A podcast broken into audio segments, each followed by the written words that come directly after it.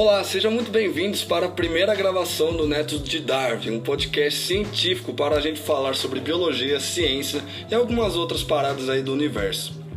Netos de Darwin é um grupo de estudantes de biologia da Universidade Federal de São Paulo, mas também um grupo de amigos, um grupo de colegas, um grupo que dá rolê e um cuida do PT do outro.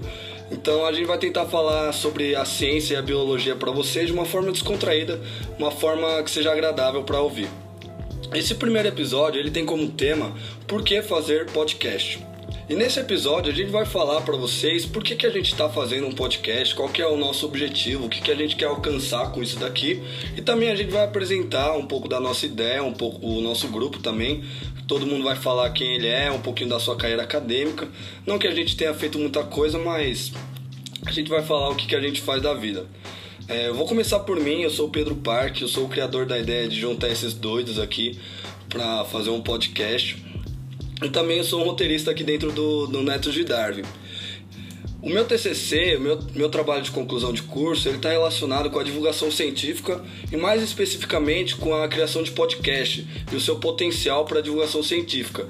Então, para esse primeiro episódio, eu trouxe três artigos científicos, dois que falam mais especificamente sobre podcast, que é um da, do Reino Unido e um outro que é um outro estudo feito aqui no Brasil pela Unesp de Rio Claro.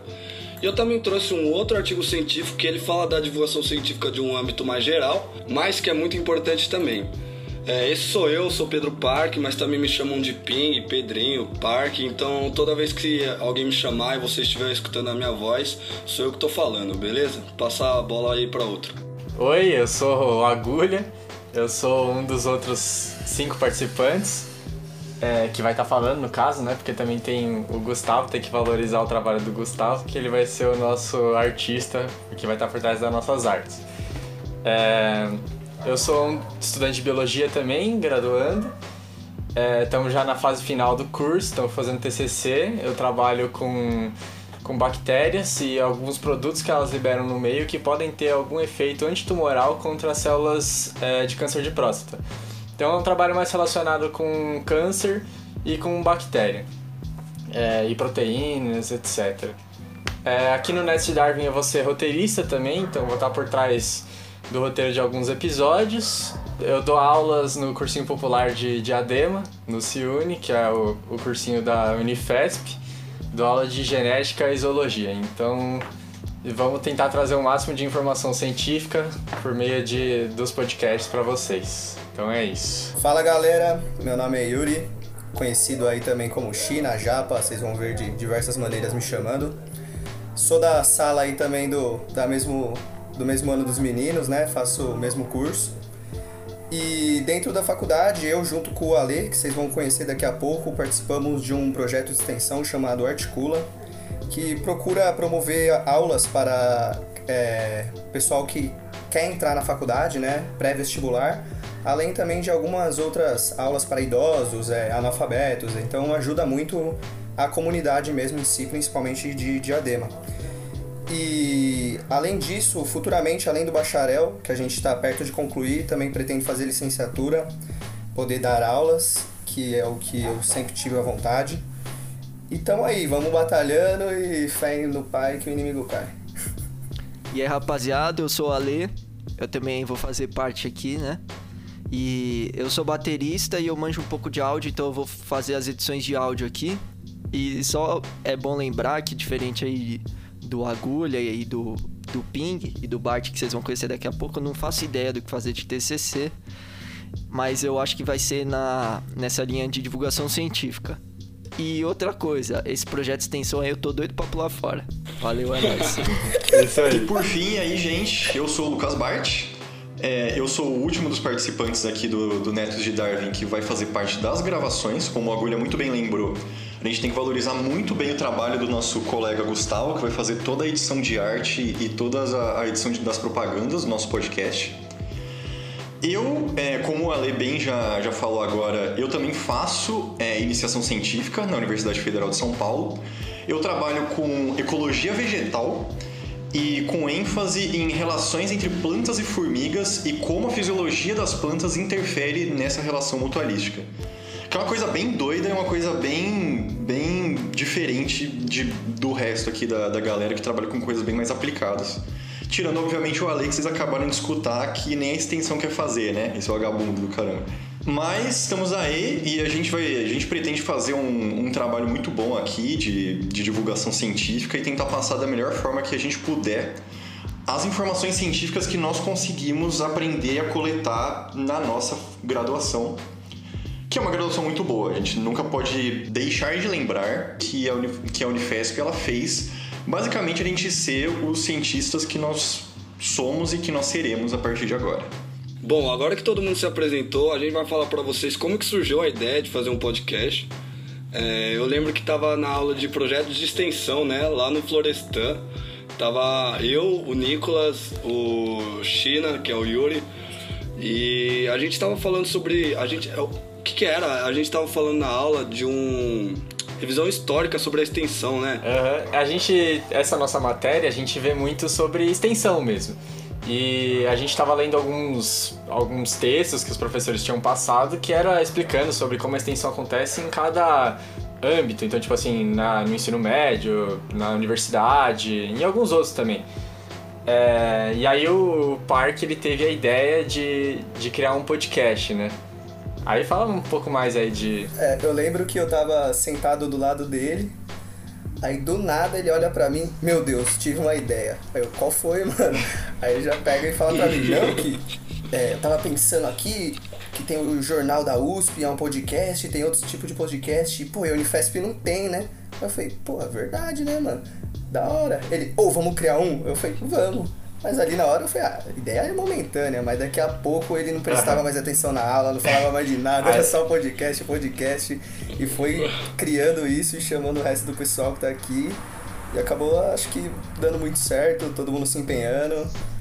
Vamos pra frente agora pra dar tudo certo. Ô Yuri, desculpa te cortar aí, ô Bart, você tava com a mão levantada, mas você pareceu jogador de futebol agora. é que eu costume, Dá lá, dá lá. Tá suave. Tá suave.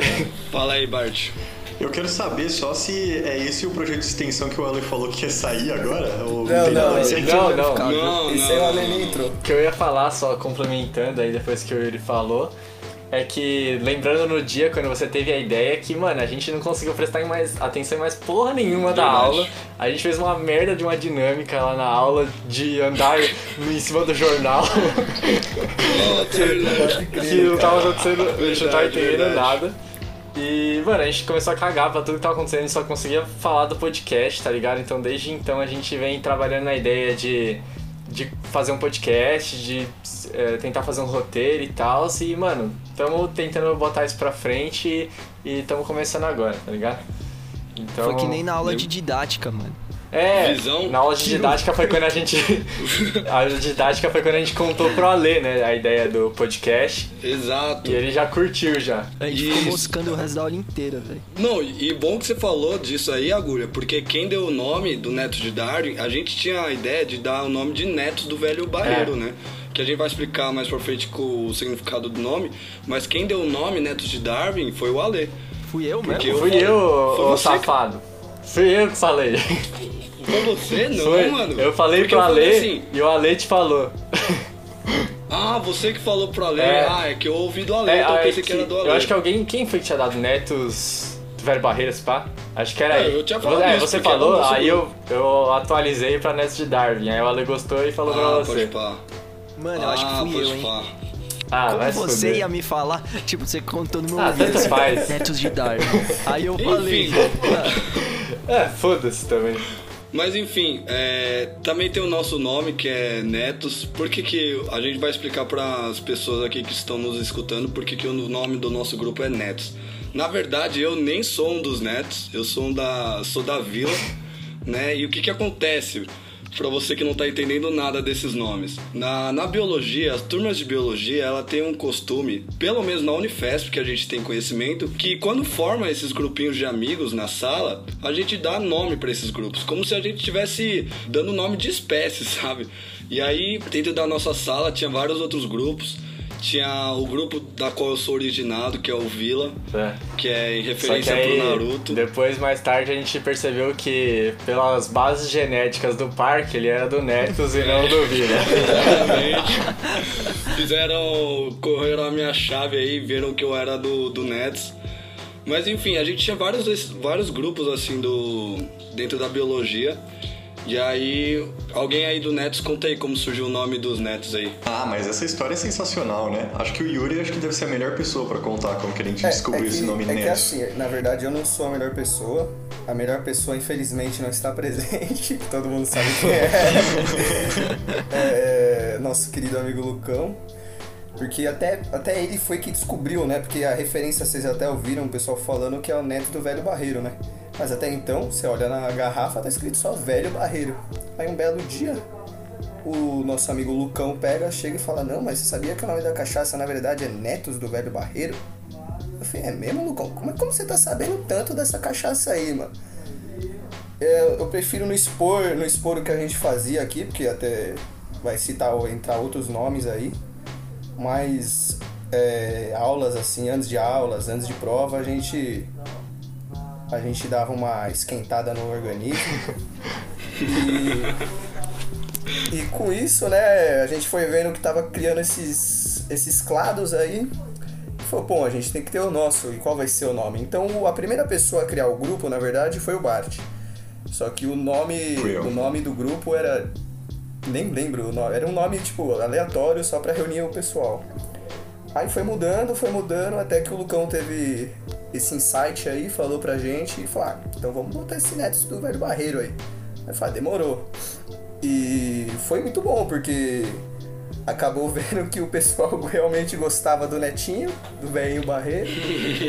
e, e com o passar do tempo, o pessoal aí, o clã do Pedrinho lá, o clado deles foi também, como ele disse, corremos a chave e vimos que ele tava mais pro nosso lado. Não só ele, mas tinha mais uma galera, uma ga galera É, Uma o Gustavo também. também. Exatamente. Gustavo, ele era da Vila e agora tá no Nets. Ah, então na verdade fizemos uma coisa só, unimos todo o pessoal e.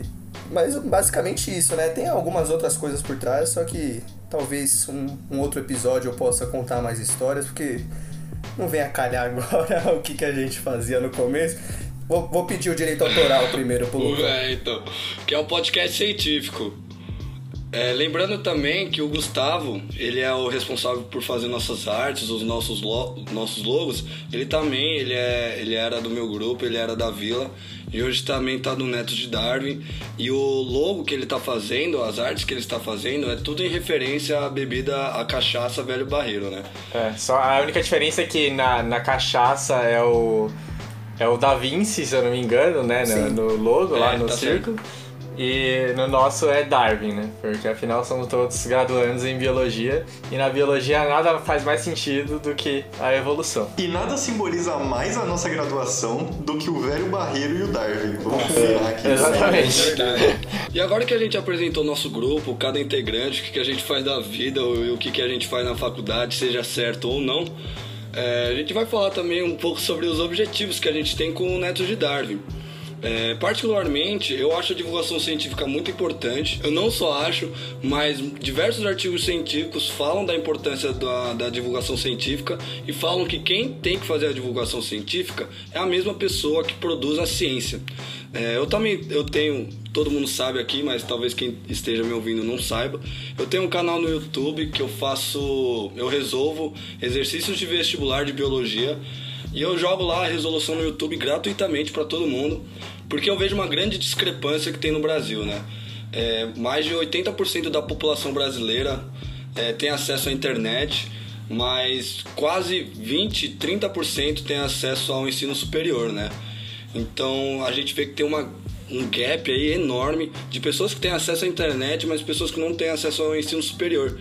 Então, por meio da internet, eu acho que ela é uma via muito importante, uma via com grande potencial para atingir essas pessoas e essas pessoas atingirem o ensino superior. Tá, e só, só complementando o que você falou que quem tem que fazer a extensão científica é quem faz a pesquisa, é justamente falar algo que a gente vê toda hora na universidade, que é falarem que a universidade ela tem três pilares, que seria o ensino, a pesquisa e a, e a extensão, né? Que seria a comunicação da universidade com o, o público. Então, trazer o que a gente pesquisa lá para o resto da comunidade. Não, e vale lembrar também que eu nunca. A gente tem um privilégio enorme. De, a gente é uma pequena parcela da população e a gente está tendo uma oportunidade que muitos não têm. E eu, eu falo pessoalmente, eu não teria condição de pagar por a, pela educação que eu tenho. E quem está pagando essa educação é toda a população brasileira. E o mínimo que eu posso estar tá fazendo aqui como cientista é estar tá devolvendo esse conhecimento para ela, né? E aí, o grande lance, e o grande lance é que a, a academia ela sempre foi muito fechada, né? Sim, com e certeza, elitizada. É, exatamente. A população aqui no Brasil nunca teve muito acesso à, à ciência. E até os professores da universidade, eles falam, eu, vocês devem lembrar disso, Yuri e Ping, que eles comentaram que eles por fazerem extensão e às vezes focarem mais na parte de extensão, eles sofrem tipo um preconceito sobre os outros pesquisadores que falam tipo assim, ah, ela só faz extensão, ela não publica artigo, por exemplo, tá ligado? Então rola um, um preconceito dentro da universidade com os professores que fazem extensão. Então é como se como fosse se mal fosse visto. menos importante. E o fato de, como o Pedrinho estava falando, não só por fazermos né, universidade pública, mas também a ciência tem que ser para todos, né? Indiferente se a pessoa não consegue ter ciência que a, gente, a base que a gente tem na universidade dela, mas assim, é um, a gente vê como um dever nosso mesmo de passar isso, porque cada vez mais que o tempo passa, a gente vê que parece que as pessoas menos entendem de ciência. E hoje em dia parece que até pessoas importantes né, no nosso país está cada vez menos entendendo, cada vez menos seguindo a, a ciência em si e pensando em mais em alguma opiniões próprias, né? Não seguem mais dados científicos. E eu acho que isso é bom para toda, toda a população, né? Entender melhor como funciona para fazer escolhas conscientes. E só para pontuar um dos objetivos aqui do Neto de Darwin, é, um dos nossos objetivos é incentivar outras instituições científicas a também fazerem podcast. E não só podcast, pode ser YouTube, pode ser qualquer coisa, mas que divulguem a ciência que, que o Neto de Darwin sirva de um, de um incentivo para vocês. Sim, e é, e é, importante, através desses artigos que a gente acabou estudando, que depois a gente vai colocar nas referências aí do podcast, é, que a gente vê muitos dados que a quantidade de é, podcasts científicos tem aumentado uma demanda, então pessoas têm, então estão querendo mais ouvir podcasts de ciência, e eles estão sendo mais ouvidos de um tempo para cá. Então a gente viu tanto na pesquisa do Brasil, que é, que a gente tem um artigo, quanto na do, do Reino Unido, chegando a essa conclusão de que está cada vez aumentando a quantidade de, de podcast e cada vez aumentando a quantidade de ouvintes de ciência de podcast. A gente tem esse fator também que é muito privilégio pra gente ter hoje em dia, na nossa época, né, ter toda essa, essa comunicação na internet, agora que a gente está aqui no nosso âmbito aqui, que é o, o podcast, né, pensando antigamente os, muitos cientistas não tiveram essa chance, né? E hoje a gente pode, né? Então, com podendo, acho que não tem como não fazer isso, né? Não passar para toda a sociedade.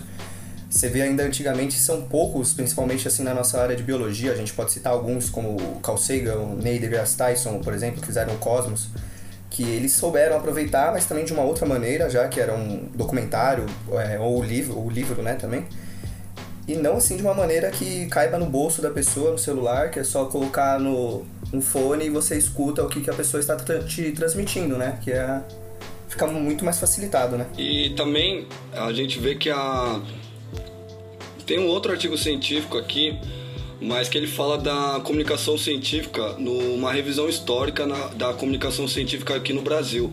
E a gente vê que a divulgação científica ela está muito atrelada com o contexto histórico.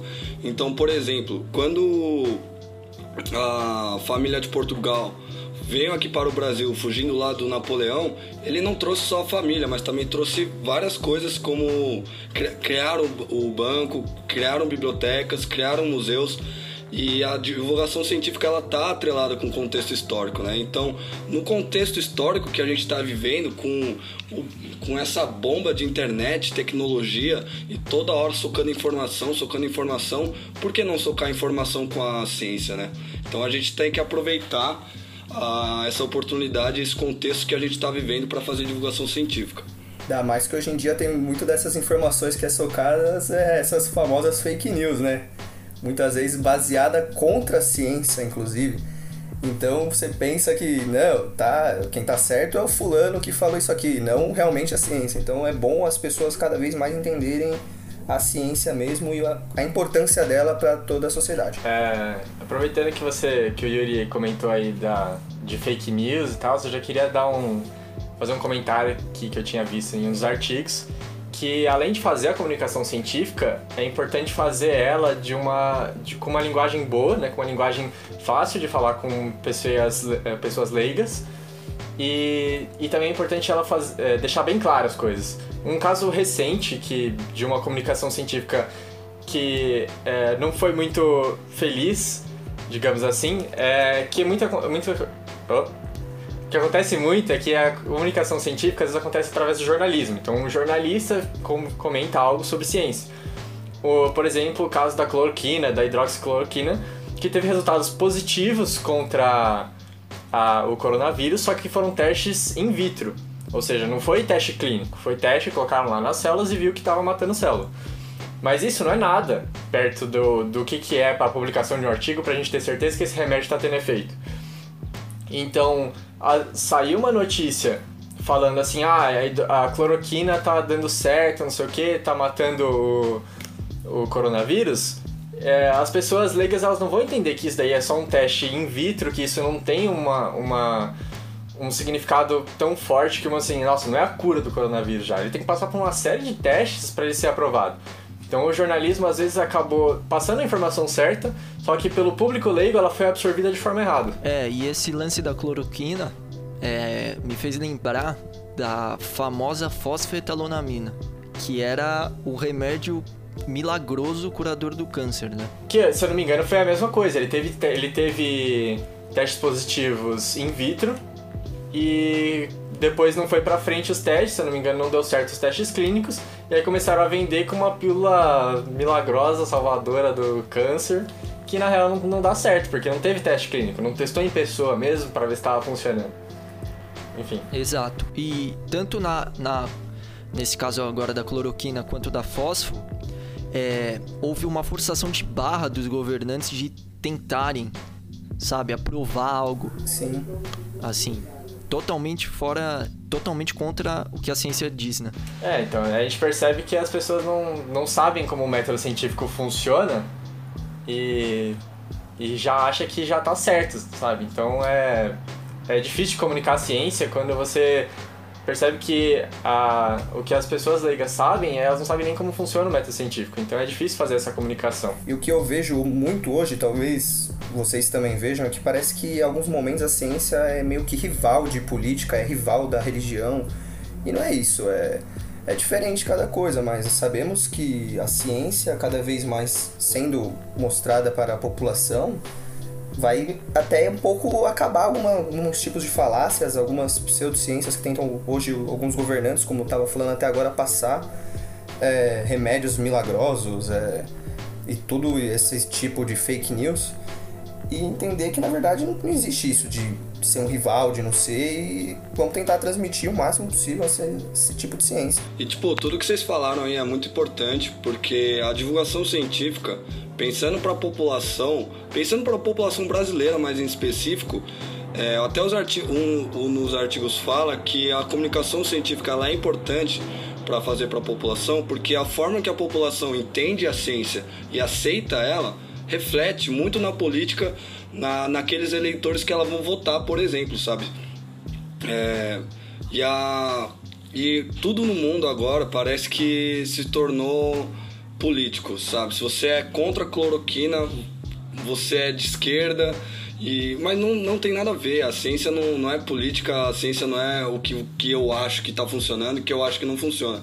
Não, a ciência é aquilo bruto, sabe? E a gente tem que lembrar principalmente que é, essa falta do cientista ter contato e ter, e ter até jeito de fazer a comunicação científica, essa, esse gap que existe entre a necessidade de fazer a comunicação científica e E a, a capacidade do cientista fazer a comunicação científica é justamente o que cria a maior parte dos problemas que nós temos vivido é, atualmente. E esses problemas eles causam consequências muito, muito graves, como por exemplo, é, saiu um artigo é, há pouco tempo, acho que foi ano passado, na, num, num grande site de, num, num grande portal de pesquisas científicas norte-americanos que chama PNAS, falando que é, a, os norte-americanos eles estão parando de confiar em várias instituições que fazem parte do governo deles e que uma delas, inclusive, é a academia científica e que, como por exemplo, eles falam que a que eles confiam muito né, no que a academia científica passa para eles.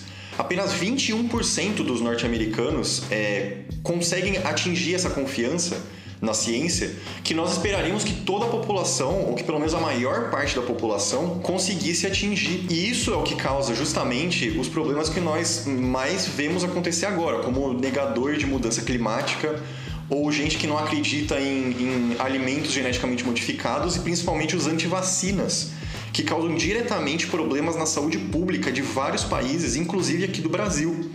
E isso também faz com que as pessoas acreditem que a realidade é exatamente o que elas pensam que é e não o que a realidade de fato é. Elas, é, é, eles falam que os pesquisadores atualmente, principalmente das áreas de humanas, eles estão dizendo que hoje em dia a gente está vivendo na era da pós-verdade. E o que é a pós-verdade? É a verdade que eu digo que existe. A verdade é aquilo que eu acredito, não é aquilo que é comprovado. E essa noção de que a verdade não é mais aquilo que é comprovado prejudica mais e mais os cientistas de conseguirem comunicar a sua, a sua ciência. Porque a, o próprio cientista ele já não é mais creditado. Isso causa uma urgência inacreditável da gente conseguir formas mais fáceis de fazer essa comunicação científica e formas mais didáticas, como vocês estão falando em toda essa discussão até agora. É, eu só queria também falar um negócio que já é até um bordão pra gente quando se trata de extensão na universidade, que é os professores sempre enfatizarem que essa comunicação ela tem que ser uma via de mão dupla, tá ligado? E, então é, não é só a gente trazer a informação e falar, oh, vocês têm que me ouvir porque eu sou a fonte do conhecimento e vocês são burros. É, embora em alguns momentos é verdade isso, né? Mas. Mas a gente Esse tem é um que fator. tentar trazer a comunicação científica de um, com amor, tá ligado? A gente tem que querer ouvir, é, aliás, escutar, que é a mesma coisa, né, que ouvir. a gente tem que ouvir, tem que é, saber quando falar, sabe? Então, acho que em alguns momentos a gente tem que... É, falta... É, não honestidade, mas acho que os cientistas em alguns momentos são arrogantes com a população, com é, falta compaixão. É que pra, eu pra acho que trazer as, as informações algum, algumas pessoas acho que já tendem a pensar que a pessoa tem uma, uma base. Às vezes não, tem isso, sabe? Às vezes a pessoa não é porque ela escolheu não crer, não, não, não quero entender a ciência. Não, às vezes ela não teve nem esse contato, né? Com certeza deve acontecer muito, por isso que até os professores instruem a gente, né?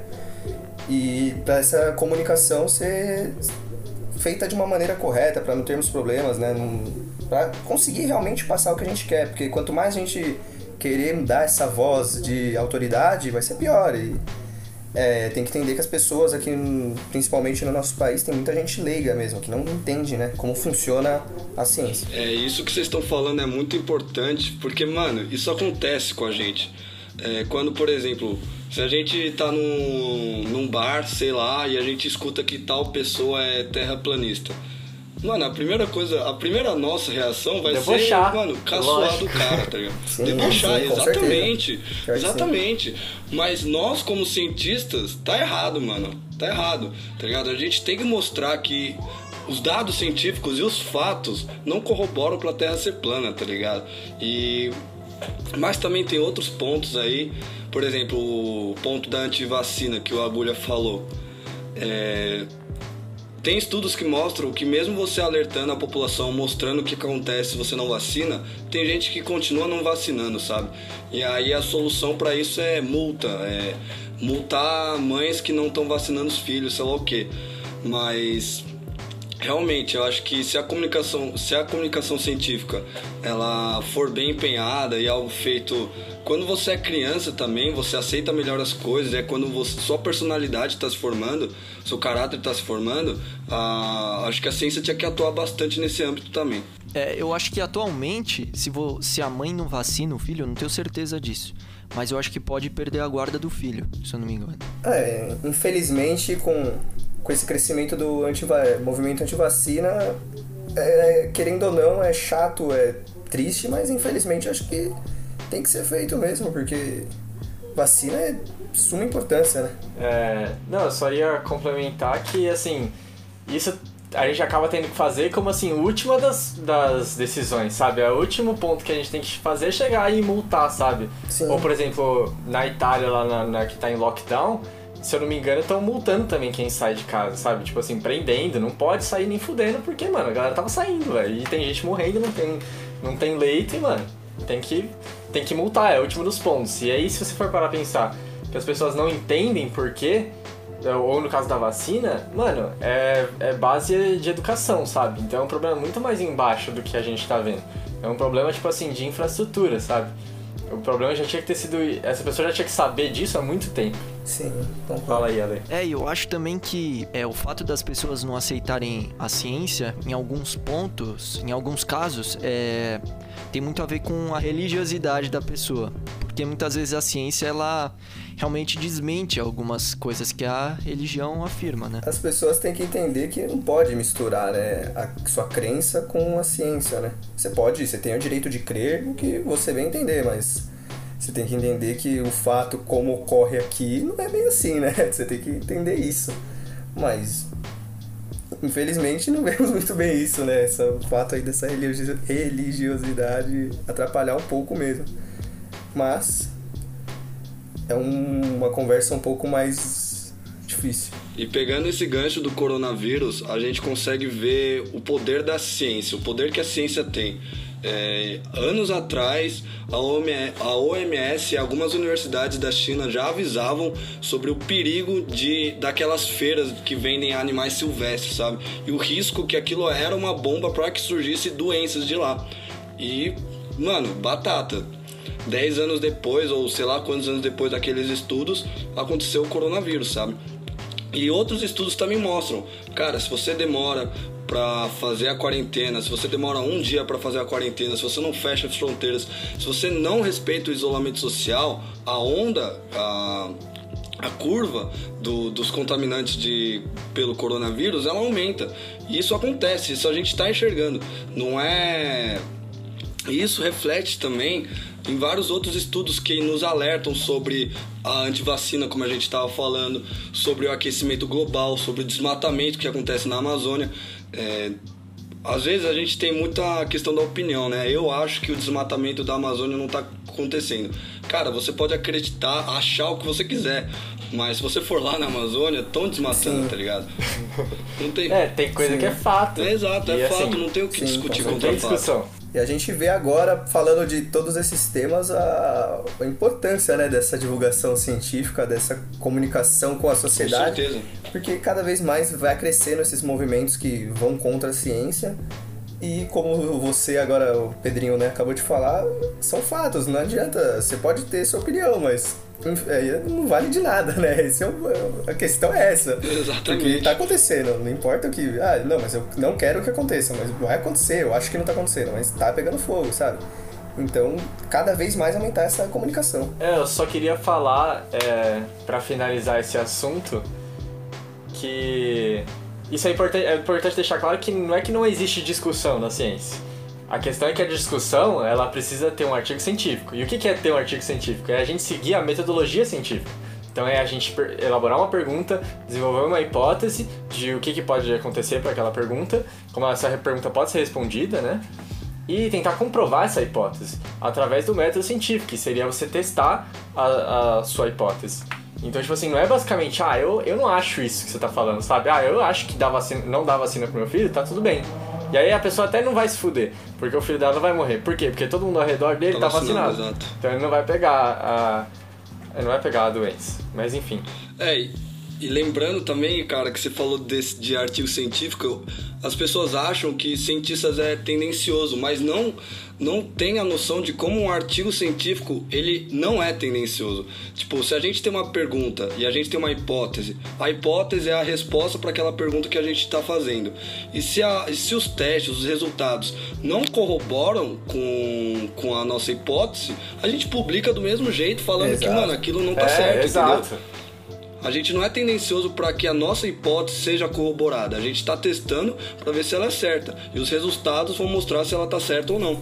Acho que assim, por último também, é um problema que eu vejo bastante é a questão, a gente até acho que futuramente vai falar em outro podcast, é não, porque isso é verdade porque é só uma teoria. Não, porque é só, não é lei, sabe? E isso eu acho que é um grande problema das pessoas entenderem, porque no nosso linguajar ficou assim gravado pra gente, não, teoria é uma coisa que talvez aconteça. E sabemos que dentro da ciência não é isso, não é assim que funciona, sabe? Certamente vamos trazer mais explicações aí em breve, mas por enquanto temos que entender que não é assim que funciona a teoria, teoria da gravidade. Ah, então quer dizer que não existe gravidade. Claro que, sabe, você, é, compreende? Tipo, teoria é uma puta ideia embasada então, do caralho. É, então eu acho que para entenderem melhor isso, né, é, tem que ter essa comunicação com o pessoal para eles passarem não a falar mal de teorias científicas, e sim passar a entender a importância que ela tem para todos nós. Pode falar, Pedrinho. É, e agora que a gente falou de toda a importância de fazer divulgação científica, falou da importância da ciência, mano, como é que a gente, como é que o podcast ele ajudaria na divulgação científica? Bom, eu primeiramente aí acho que, como eu tinha falado até antes, né, é uma mídia que vem crescendo muito. O pessoal vai até trazer dados melhores do que eu, mas é que também é mais facilitado para algumas pessoas, é, sejam elas estão dentro de algum tipo de transporte público, estejam caminhando na rua, que não tem essa dificuldade de ter que ficar olhando para o celular, ter um risco maior, né, de querendo ou não sofrer um assalto. E não ter que ver vídeo, é um arquivo mais leve, pode ser baixado. É, pessoal aí tem. Vocês têm dados melhores, né? Não, antes de, de continuar com essa pergunta, é, quantos de vocês ouviam podcasts científicos? Acho que eu todo já. mundo já. É, eu também. Sim, eu já ouvi. Não sou um grande ouvinte, mas já ouvi. Eu também, não sou. Não, não ouço com frequência, mas já ouvi também. Eu comecei a ouvir próximo quando eu tive a ideia de fazer um podcast. Eu não fazia uso do podcast, tipo, há muitos anos atrás, como o Bart fazia. Eu comecei esse ano, basicamente. Eu comecei a ouvir por recomendação. E se eu não me engano, em um dos artigos que eu vi aqui, a maior porcentagem das pessoas que falaram que começaram a ouvir os podcasts foi por recomendação. Então, tipo assim, acho que mais 50% das pessoas de uma pesquisa com 16 mil de convidados, é, mais 50% deles começaram a ouvir podcast por recomendação. Vocês já pensaram em usar o podcast para agregar na, na aula de vocês? Tipo, ou vocês usariam vendo o potencial que ele tem? Mano, talvez. Não sei. É porque acho que pra aula é bom o recurso é, visual. Então. E o podcast geralmente é um, algo muito longo, né? Então talvez coma muito da aula. Dependendo do podcast, pode ser utilizado como uma atividade complementar para os alunos fazerem em casa, né?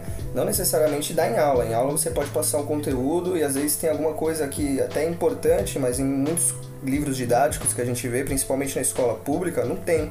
Então o podcast pode ser esse complemento. E depende muito também qual é o conteúdo. Porque, por exemplo, se você está ensinando é, como funciona a teoria da evolução, você está explicando para os seus alunos como funciona a teoria da evolução.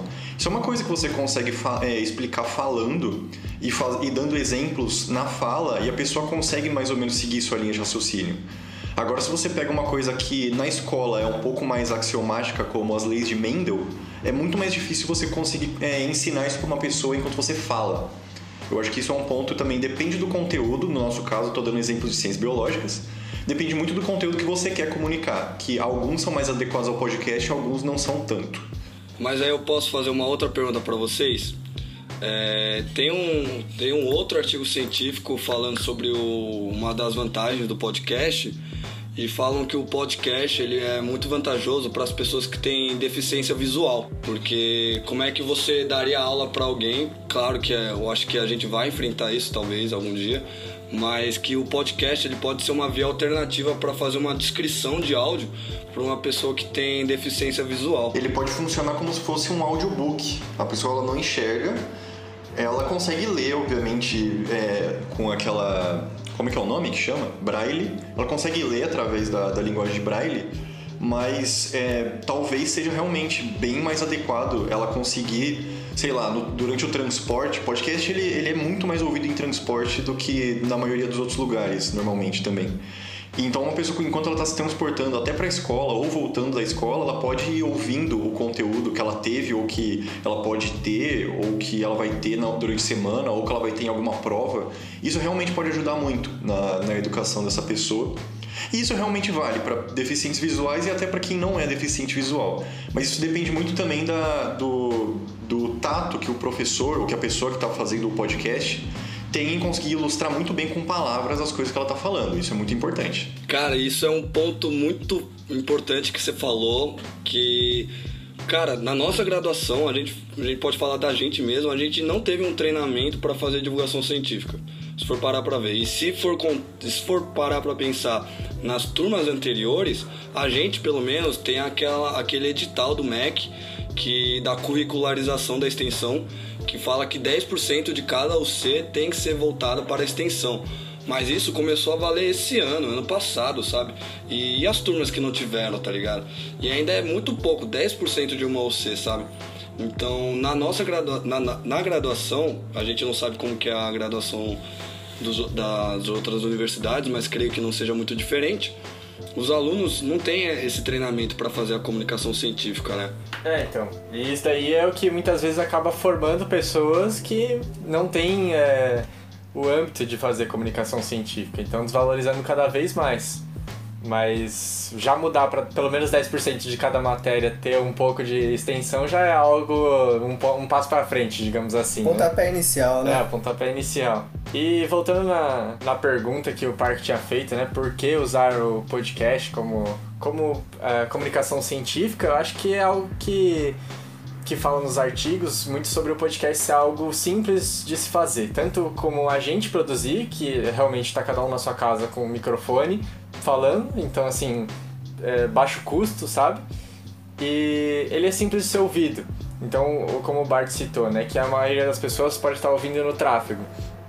Ou também a gente viu que as pessoas podem ouvir em casa, então vai lavar uma louça lá, coloca o podcast, tá escutando. Então, tipo, vai fazer algum serviço, alguma coisa e já fica ouvindo o podcast. Treinar. É...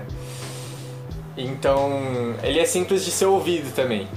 Fora que você pode baixar ele e escutar quando você tiver à vontade, sabe? Não é um programa de TV que passa em tal horário e você só pode ver aquele horário, entendeu? Então o podcast te dá essa liberdade também. É, também tem o lance do podcast também tá nas plataformas aí que todo mundo hoje em dia usa, né? Spotify, Apple Music, Deezer, enfim. E tipo, é, a gente tá. Eu tinha falado no começo do vídeo, agora eu não lembro do vídeo não, ó as brisas. No começo do podcast, porque a gente tá fazendo um podcast, não um canal no YouTube, sei lá o que. É, enfim, se eu não falei, eu tô falando agora mas é porque quando a gente pensa em divulgação científica, a gente pensa muito na plataforma do YouTube, né? Que, é, que ela é muito usada. E realmente é a maior plataforma para divulgação científica hoje em dia. Mas fazer vídeo, você se preocupa muito mais, porque você tem que se preocupar além com o áudio, que é a preocupação do nosso podcast, mas você tem que se preocupar com a imagem. Então você tem que estar tá sempre ligado, cara, se você está com o cenário onde você está apresentando, é, com a iluminação e tudo mais. E a, isso é mais um custo, isso é mais um trabalho de edição, isso é mais gente trabalhando. Mas por que a gente está fazendo um podcast e não um canal no YouTube? É justamente porque é uma, é uma coisa fácil de produzir, todo mundo consegue produzir. Qualquer instituição científica, cara, investindo pouco dinheiro ou não investindo nada, só com a sua vontade, dá para fazer. E a gente vê, tem dados científicos, tem estudos científicos mostrando o potencial do podcast, sabe? Podcast científico é um dos, eu acho que é um dos cinco mais buscados aí, mais escutados, na verdade. É, que aproveitando que você falou, é bom até citar um dos dados que eles mostram. Então, eles fizeram um formulário, né? Falando do artigo brasileiro, eles fizeram um formulário que 16 mil pessoas responderam. Em, primeiro dos, uma das perguntas é perguntando qual que eles acham que é uma das áreas de podcast que é mais explorada. E o de ciência, por exemplo, foi abaixo de 10%. Então, é, dizendo que é uma área muito pouco explorada. Então isso dá a entender que há uma demanda de, de, um, é, de um podcast com divulgação científica, né, com comunicação científica pelas pessoas. E uma outra pergunta que eles fizeram foi sobre qual que é o, a área de podcast que eles mais escutam. E o, o de ciência, ele ficou, se eu não me engano, em quarto, é, não, quinto lugar mesmo, foi como o Parque tinha dito, com 42% como um dos mais ouvidos. É, logo, muito próximo do de tecnologia, que acho que está atrelado à ciência também, que seria em 59% mais ou menos. Então, a gente vê que tem uma demanda alta por podcast de ciência, de tecnologia, e que não está sendo uma demanda atingida. Então, quanto mais podcasts forem surgindo de ciência, tentando fazer comunicação científica, é o ideal, né, para a gente conseguir se comunicar com a comunidade. Ah, e é importante também, né, falar que o podcast, como ele vai estar tá sendo uma, uma rede social, é algo mais informal, mais contraído, uma forma diferente de trazer a comunicação científica, ele ele vai permitir um, um, acredito que um afeto maior entre o falante e o ouvinte. E isso é algo que pode aproximar as pessoas, né, aproximar a gente dos do nossos ouvintes e que pode facilitar ainda mais a comunicação científica, né? Porque quando a gente escuta algo de alguém que a gente gosta, que a gente confia no que está falando, e a gente vai mostrar a fonte, então a gente não está falando da boca para fora das coisas, a gente vai ter mais confiança no que a gente está falando. E no, e no, que vocês estão ouvindo, né, no caso. Pode falar. Eu acho muito legal essa parte que você falou, da gente falar de uma forma entretida sobre a ciência, porque muita gente acha que a ciência ela é chata. A ciência não é chata. A ciência, cara, a ciência, o que o, o Agulha e o Bart sempre falam para mim, a ciência ela é melhor que a ficção, sabe? Gente que faz ficção científica pra sei lá o que, que tem vida em outro planeta, sei lá o que, mas mano, a ciência, a realidade, o que a gente vive já é muito louco, muito louco. E a gente, muito do, do que eu consumo de entretenimento, tanto na internet, é, são coisas com as quais eu me identifico, sabe? Então, muita gente acha que a ciência é chata e que é só pessoas nerds que gostam de Star Wars, é Senhor dos Anéis, falam sobre ciência. E não, nada a ver. O Yuri aí é o mó funkeiro aí, nós também. A gente dá PT em rolê, tá ligado? Então, mano, a gente é do povão também, a gente é de vocês, a gente é, não é um nerdão aí. Porque muitos podcasts, muitos canais é, de divulgação científica são de gente, mano, bem nerd, tá ligado? V vamos falar real, tá ligado? É, não, a gente toma banho, é. tá ligado? O bagulho é banho, higiene normal. pessoal. Não, mas tipo, você vai ver o Atila, Pirula, que tipo, eles são nossas referências, a gente se espelha muito nesses caras, Sim. mas tipo, eles são, eles têm outro perfil da gente, tá ligado? E eles atingem um um perfil já que é um perfil nerd, sabe? Com Nerdcast, com Jovem é, Nerd. É um público diferente, diríamos assim.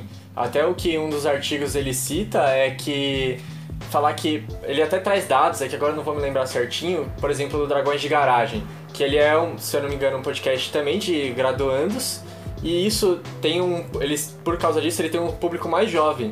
Então é uma aproximação com o público mais jovem que assim, é o, é o, é o nosso futuro, digamos assim, né? Então, quanto a gente estiver se comunicando mais com os mais jovens que vão estar tá seguindo aí carreira acadêmica ou só se importando com ciência é importante, né?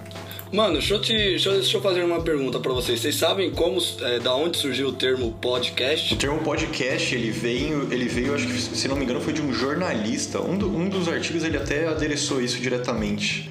Porque ele estava fazendo uma referência a um broadcast, que era como se fosse uma transmissão, que era muito associada a transmissões de rádio, só que era um broadcast para o iPod, o iPod da Apple, que era uma coisa que você usava para ouvir música, basicamente.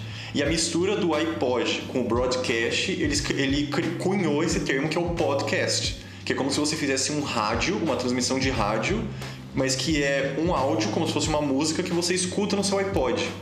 E, e, que torna a coisa uma, como se fosse uma coisa muito portátil e que você pode ouvir no lugar que você quiser e na condição que você quiser.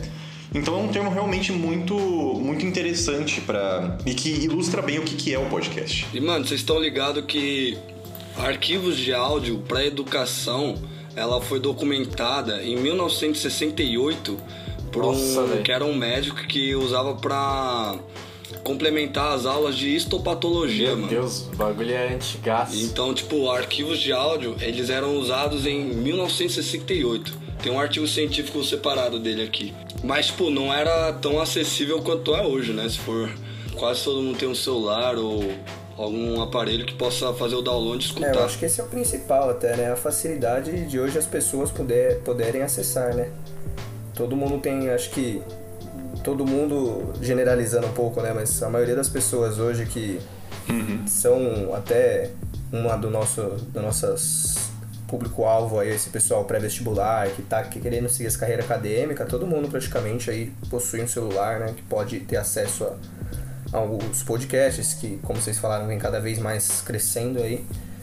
Então, a maior, pra mim, em minha opinião, né, a maior vantagem é essa facilidade que tem de atingir o E público. principalmente o, o fato do que, que, por exemplo, o Parque ele tinha mencionado que os vídeos, principalmente os vídeos que são subidos no YouTube, é, como eles são visuais e eles normalmente são é, muito ilustrativos do- dos assuntos que eles estão falando, eles são muito bons para fazer divulgação científica. Mas a maior vantagem do podcast em relação a esses, a esses vídeos é aquelas coisas que nós, que nós estávamos falando antes sobre você poder escutar o podcast fazendo outras coisas.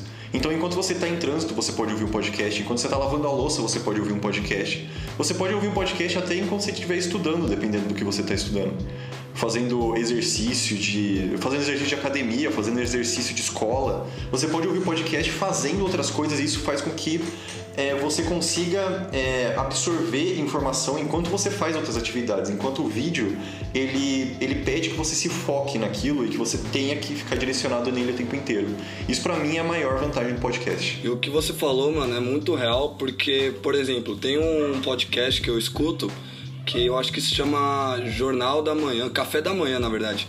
Que toda manhã, todo dia, eles postam as notícias mais importantes que aconteceram no dia anterior.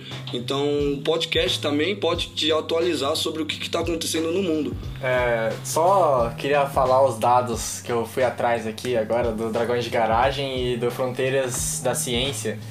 é, que eles mostraram em relação ao público deles. Então, complementando o que eu estava falando antes, o Dragões de Garagem ele tem uma média de ouvintes de 26 anos de idade.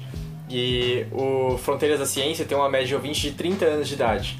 E a explicação que o artigo dá sobre isso é que o Fronteiras da Ciência ele é feito por ele é feito por professores doutores já, então são pessoas que já têm uma patente maior, enquanto que o Dragões de Garagem é feito por graduandos ainda.